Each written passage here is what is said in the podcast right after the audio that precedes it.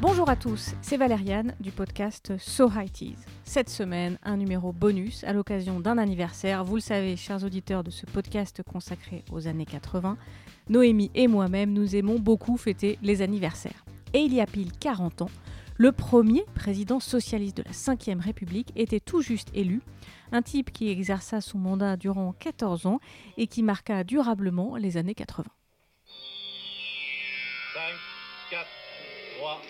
2, 1. François Mitterrand est élu président de la République. Nous répétons donc, estimation C2 et Welbull, Monsieur François Mitterrand est élu président de la République, 51,7%, Valérie Giscard d'Estaing, 48,3%. Le soir du 10 mai 1981, un paquet de gens étaient d'abord devant leur télévision ou l'oreille collée à la radio, puis dans les rues pour fêter l'arrivée de la gauche au pouvoir. Ce dimanche de mai marquait la fin de plusieurs semaines de campagne électorale intense. À ce propos, je vous conseille d'aller écouter l'épisode réalisé par Noémie sur les chansons de campagne. Ça s'appelle Mai 81 sur So High. Ce 10 mai 80, j'étais là moi aussi. Ah oui, parce que je suis née sous Giscard et j'ai grandi sous Mitterrand. Alors ce jour anniversaire d'élection, eh bien c'est l'occasion de vous raconter ce que je faisais. Mais j'avais même pas achevé ma première année d'existence. Alors j'ai dû appeler mes parents pour savoir exactement où on était ce jour-là. Et ce faisant, bah, j'ai passé quelques coups de fil aux oncles et tantes, aux amis des parents euh, et des copains des oncles et tantes, histoire qu'ils me racontent leurs souvenirs, et je vous partage ce qu'ils m'ont raconté. Alors commençons par moi. Je vous l'ai dit, j'ai moins d'un an, je gigote allègrement dans un petit pyjama, et avec mes parents, on habite dans une grosse ville universitaire, euh, plutôt du côté de l'Est de la France. Mes parents sont de jeunes parents, je suis leur premier, et de jeunes docteurs, ils viennent de s'installer et travaillent à l'hôpital d'à côté. Ce week-end de mai, on est allé passer deux jours chez mes grands-parents paternels, à peu près à une heure de route de là. Ma mamie, une ancienne sage-femme, aime beaucoup s'occuper de moi, même si elle a un peu des méthodes à l'ancienne. Elle est quand même très cool. Avec elle, j'alterne biberon, sieste, et ma mère écoute les recommandations de sa belle-mère pour savoir comment éviter que je suce mon pouce, comment m'apprendre à aller sur le pot, et ce qu'il faut me donner à manger, bref, tout ça, tout ça. Dans le salon, ça cause politique. On est en fin de campagne électorale. Alors, d'ordinaire, chez moi, on ne parle pas politique devant les enfants. Mais là, je suis dans le couffin, donc ça compte pas. On commente les derniers sondages et cette élection présidentielle assez spéciale. Oui, car à part en 1965, aucun président de la Ve République n'est allé au terme de son mandat. Chacun des présidents a en fait provoqué à chaque fois un scrutin anticipé. En 1965, le général de Gaulle est bien élu pour la première fois au scrutin universel. Mais ensuite, il démissionne en 1969 avant la fin de son mandat. Et son successeur, Georges Pompidou, meurt en 1974. Là encore, on organise rapidement une élection qui emmène cette fois Valéry Giscard d'Estaing à l'Élysée. Sept années de mandat viennent de s'achever, les Français sont appelés aux urnes, la campagne bat son plein. Je vous rappelle d'ailleurs que c'est à ce moment-là d'ailleurs que Coluche sera candidat un temps, crédité de 16% de voix dans les sondages avant de finir par se désister. Alors comment c'était cette campagne? J'interroge un de mes oncles. Il a fait du droit comme moi et on aime bien commenter tous les deux la politique historique. Alors il se souvient bien de cette campagne. On fait le tour des principales candidatures euh, du premier tour. Il y avait Giscard, bien sûr, qui brigue un deuxième mandat. Giscard, il met toujours un peu de temps à se déclarer candidat. Il mise sur sa stature de président. Notez, en fait, tous les présidents font ça. À droite, il a comme principal adversaire Jacques Chirac. C'est le maire de Paris et l'ancien Premier ministre de Giscard. Chirac était déjà candidat en 1974, il avait même trahi le candidat naturel de la droite, à l'époque c'était Chaban-Delmas, il avait trahi au profit de Giscard, qui lui avait promis Matignon. On passe au candidat de gauche, laquelle a éclaté depuis 1977, il n'y avait donc pas de candidature unique. Les communistes avaient donc présenté un candidat qui s'appelait Georges Marchais, ouais, celui de Liliane, fais les valises, on rentre à Paris. Et à gauche, toujours, il y a Mitterrand, François Mitterrand, qui réussit à éliminer son principal adversaire chez les socialistes, Michel Rocard. Vient le deuxième tour. Ils ne sont plus que deux. Il ne reste que le président sortant, Giscard, et son challenger, Mitterrand. C'est le moment du choix du report des voix. Alors Chirac apporte mollement son soutien à Giscard. En réalité, il est assez probable que Chirac ait fait une campagne secrète pour Mitterrand. Quoi? Le candidat de gauche? Explication de mon oncle. À l'époque, pour la droite, Mitterrand, une fois qu'il aurait été élu, n'aurait pas pu tenir le pouvoir faute de majorité. Il aurait donc fallu revoter dans deux ans, et là, ça passait crème pour Chirac. Bon, en fait, euh, mauvais calcul. Mitterrand a fait deux mandats, 14 ans à l'Élysée, et il a initié la cohabitation. Du côté des reports des voix à gauche, Georges Marchais soutient Mitterrand, qu'il a quand même passé son temps à critiquer durant la campagne. Mais Marchais s'est assuré quelques garanties. des communistes vont pouvoir entrer au gouvernement. Et c'est d'ailleurs sur cette peur que joue la droite pendant la campagne, c'est ce dont se souvient mon oncle. Mitterrand élu, ça signifiait que la France serait gouvernée par des socialo-communistes. C'était l'expression utilisée dans la presse. Cette campagne du deuxième tour a été assez crispée. Une amie de mes parents me raconte qu'à l'époque, elle était jeune étudiante, elle décide d'aller coller des affiches pour Giscard dans un village. Hardiment, elle part avec sa petite voiture et son frère pour coller. Bon, sa carrière de colleuse a été rapidement interrompue. Ils n'étaient pas très efficaces, ils ont foutu de la colle plein le capot de la voiture. Un peu plus tard, ils croisent les RG qui leur déconseillent de mettre les affiches parce que tout le village vote à gauche, sauf le boulanger. L'amie de mes parents se souvient de cette séance de collage, elle a fini chez le boulanger au petit matin à se gaver de viennoiserie. Ce qui m'a frappé, ce qui me frappe dans ce débat, M. Mitterrand, je vous le dis très simplement, c'est que vous êtes un homme du passé. C'est ce qui m'a frappé. J'aurais souhaité que nous parlions de l'avenir. J'aurais souhaité trois fois. Je ne peux pas parler de l'avenir avec vous. On a l'impression que l'avenir, ça ne vous intéresse pas. Vous ne voulez pas parler du passé, je comprends bien, naturellement. Euh, et vous avez tendance un peu à reprendre le refrain d'il y a sept ans, l'homme du passé. C'est quand même ennuyeux que dans l'intervalle, vous soyez devenu, vous, l'homme du passif. Dimanche, jour de vote en France. Il faut aller glisser un bulletin de vote dans l'urne. Mes deux parents ne sont pas d'accord sur l'endroit où ils ont voté. Est-ce qu'ils ont voté dans la ville où ils habitaient ou bien dans la ville de mes grands-parents? En fait, j'ai fait rapidement le tour des oncles et tantes et peu d'entre eux se souviennent de l'endroit où ils ont voté. Il y a 40 ans, ils n'ont pas eu l'impression que ce jour-là particulièrement marquait l'histoire plus qu'un autre. Ils sont capables de me dire ce qu'ils faisaient le jour de la mort de Kennedy ou du 11 septembre. Ils savent qu'ils ont voté en 81, mais ils ne se rappellent pas à quel endroit. En réalité, me fait remarquer une de mes tantes, ils étaient jeunes, sans doute moins intéressés par la politique que maintenant. Chacun avait des préoccupations importantes aussi.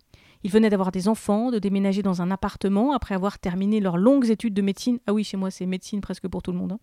Il fallait commencer à ouvrir un cabinet médical, recevoir des patients. Et puis pour les mères aussi, il fallait aussi gérer les enfants à la crèche en même temps. Bon, ils ont voté, comme 85% des inscrits à l'époque. L'abstention, c'est 14% en 81. Pour rappel, en 2017, on est sur de 22% les candidats votent aussi chacun dans leur fief respectif. Mitterrand est à Château-Chinon, une commune de la Nièvre dont il est sénateur. Il se réfugie ensuite à l'hôtel du Vieux-Morvan, c'est là qu'il attend les résultats. Giscard est lui dans son château de la Varvas à Annona, c'est en Auvergne, et lui aussi attend les résultats. Les deux candidats ont sans doute les yeux rivés sur les sondages qui sont interdits de publication mais pas de réalisation. Des sondages qui vont donner le socialiste euh, devant le président sortant. En 81, Giscard souffre d'une situation économique très compliquée. L'inflation augmente, c'est la fin des Trente Glorieuses, le chômage explose, 7,3% de la population active. Les deux chocs pétroliers n'arrangent pas les affaires du Premier ministre de l'époque, Raymond Barre. Et puis il y a des affaires qui touchent euh, Giscard, les diamants de Bocassa, et puis des ministres ou des politiques qui sont tués euh, assez violemment. Euh, pensez à l'affaire Boulin, par exemple. Giscard a tenté de moderniser la fonction, avec euh, des initiatives plus ou moins heureuses. Rappelez-vous les petits déjeuners avec les éboueurs à l'Élysée ou bien les vœux télévisés avec sa femme Anémone. Et puis, politiquement, Giscard a été attaqué dans son propre camp, particulièrement par son ancien Premier ministre, Jacques Chirac. Giscard a aussi, durant son septennat, fait passer plusieurs lois importantes pour la société. Rappelez-vous, l'interruption volontaire de grossesse, c'est lui, ou la baisse de la majorité à 18 ans. Mais la fin de son septennat paraît beaucoup moins glorieuse que le début, en 1974, la France avait élu le plus jeune président de la République depuis 1958. Sauf qu'en 81, pour Giscard, les carottes sont cuites. Un de mes oncles revoit ça 40 ans après. La France avait aussi sans doute besoin d'alternance à ce moment-là, parce que la droite, en fait, elle était au pouvoir euh, depuis 1958 sans interruption. Et puis, il y a les débats télévisés, celui de 74 et celui de 81, avec à chaque fois Giscard et Mitterrand. Là encore, mon oncle se souvient. La première fois, me raconte-t-il, Giscard, en 74, il apparaît frais, mordant. C'est lui qui sort vainqueur du débat face à Mitterrand, qui est mal habillé, fatigué, qui fait déjà vieux. Giscard le traite de l'homme du passé. Ils ont dix ans d'écart, et Giscard est le plus jeune. En 81, renversement de situation. Mitterrand s'est fait limer les canines pour paraître moins agressif, il est relooké. Surtout, il a été coaché pour la télé, et ses équipes ont imposé des conditions hyper strictes aux réalisateurs. Il qualifie Giscard d'homme du passif, Giscard est usé par le septennat, il paraît vieilli prématurément et pourtant il n'a que 55 ans. Mitterrand, sénateur de la Nièvre, se présente pour la troisième fois à l'élection présidentielle. Il est l'éternel opposant, d'abord contre De Gaulle, il est candidat contre lui en 65, et puis Giscard aujourd'hui. Pourtant, Mitterrand, c'est un vieux de la vieille. Il a commencé sa carrière sous la quatrième République. Eh oui, rappelez-vous, il est élu député de la Nièvre en 1946 et il devient l'un des plus jeunes ministres de France en 1947, il obtient le portefeuille des anciens combattants.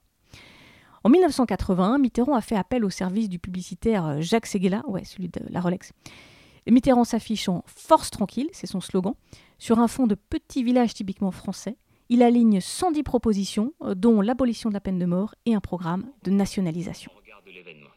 L'événement, c'est donc, je vous le répète, une nette victoire de François Mitterrand. Voici les derniers chiffres officiels et définitifs 51,75% pour François Mitterrand, soit 3 points de plus exactement que Valéry Giscard d'Estaing. Cela donne, vous le voyez, en chiffres, plus de 15 700 000 pour l'un et près de 14 650 000 pour l'autre.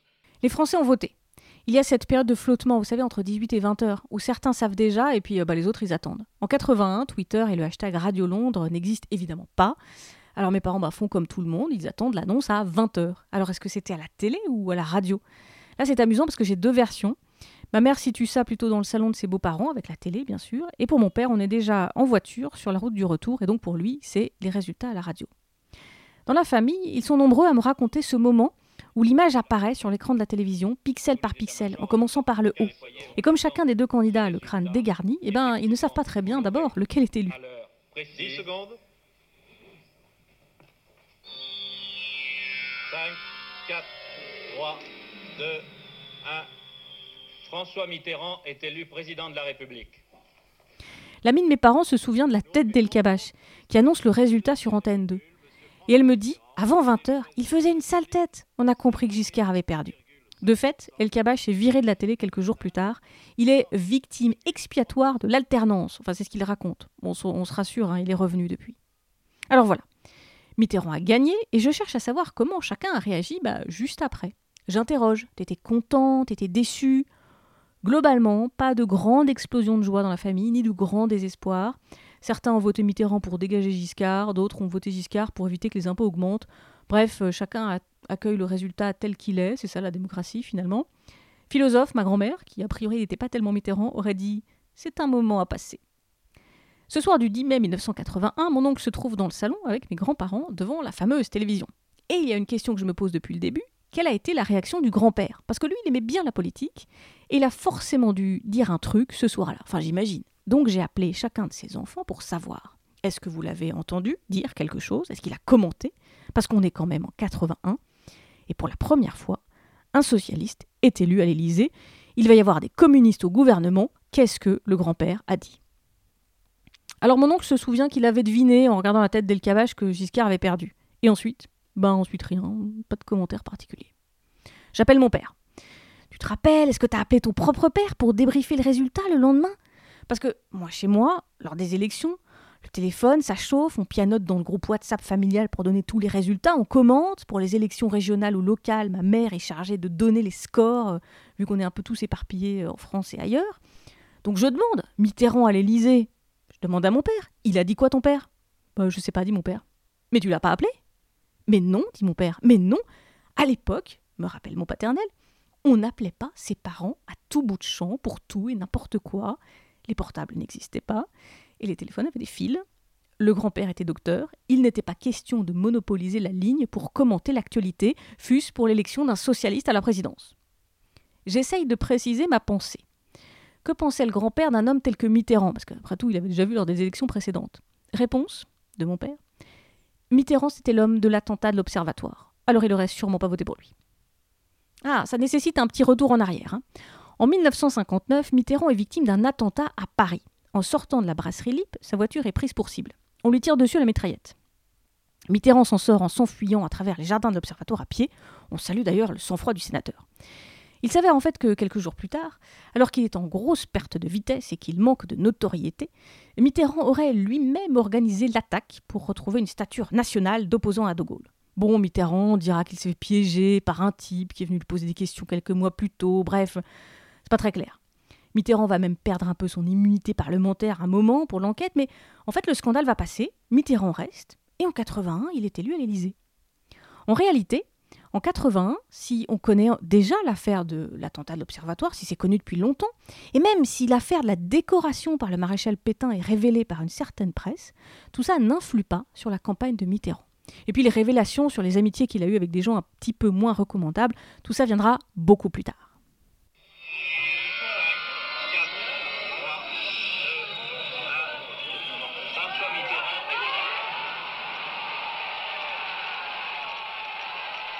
Rue de Solferino, au PC de campagne de François Mitterrand. Dès 18h30, on savait qu'il avait gagné. À 20h, c'est la certitude. Rue de Marignan, chez les Giscardiens. Le silence de la défaite, maintenant confirmé.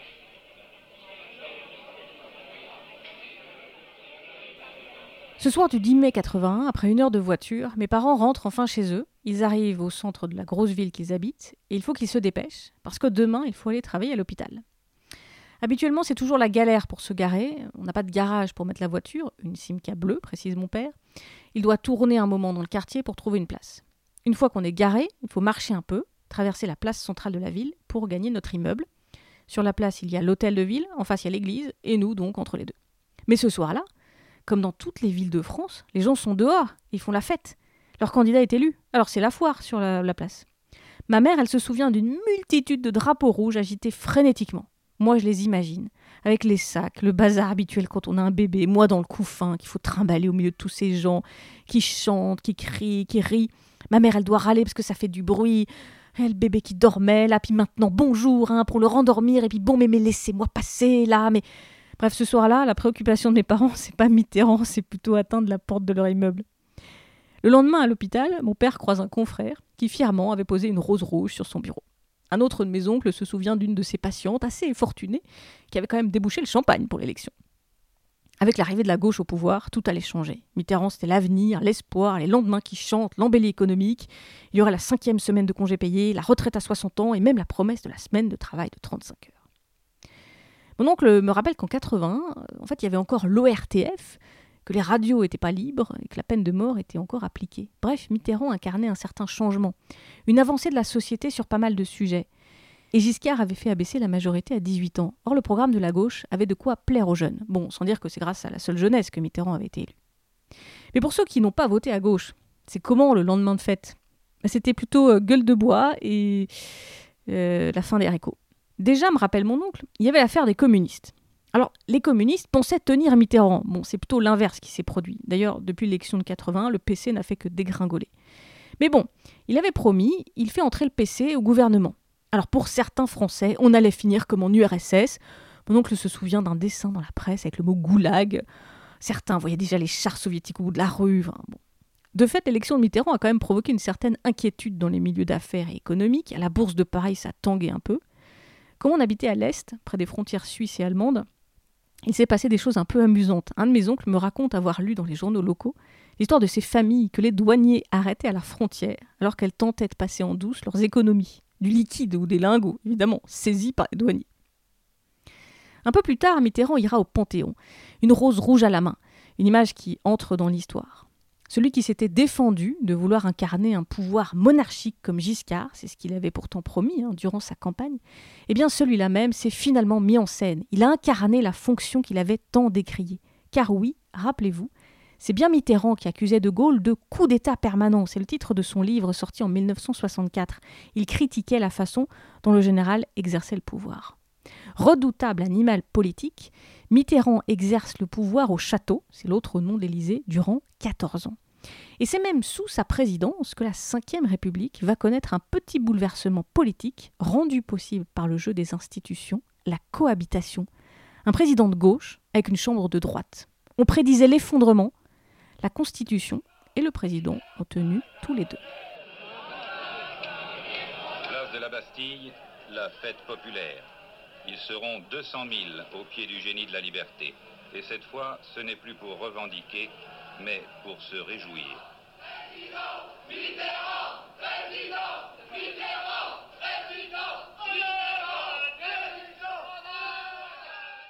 Trente ans plus tard, je me trouve sur cette même place, couvrant pour une radio l'élection du deuxième président socialiste de la cinquième, François Hollande.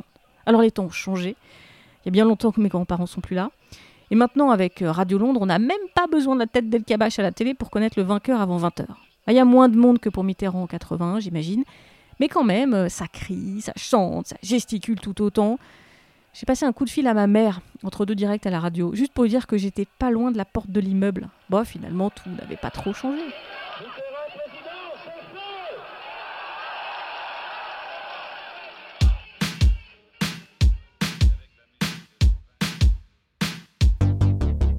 Alors si vous êtes assez vieux pour nous raconter un souvenir de 1981 et de l'élection de Mitterrand, bah rendez-vous sur nos comptes Twitter et Facebook So Vous pouvez aussi nous raconter l'élection de 1988. Merci d'avoir écouté cet épisode jusqu'au bout. N'oubliez pas d'aller découvrir tous les autres programmes du label Podcut et de participer à notre Patreon parce que c'est comme ça qu'on peut développer plein de nouveautés dans notre label. Merci d'avance pour votre participation. Toutes les informations sur podcut.studio. Et puis à bientôt pour un nouvel épisode.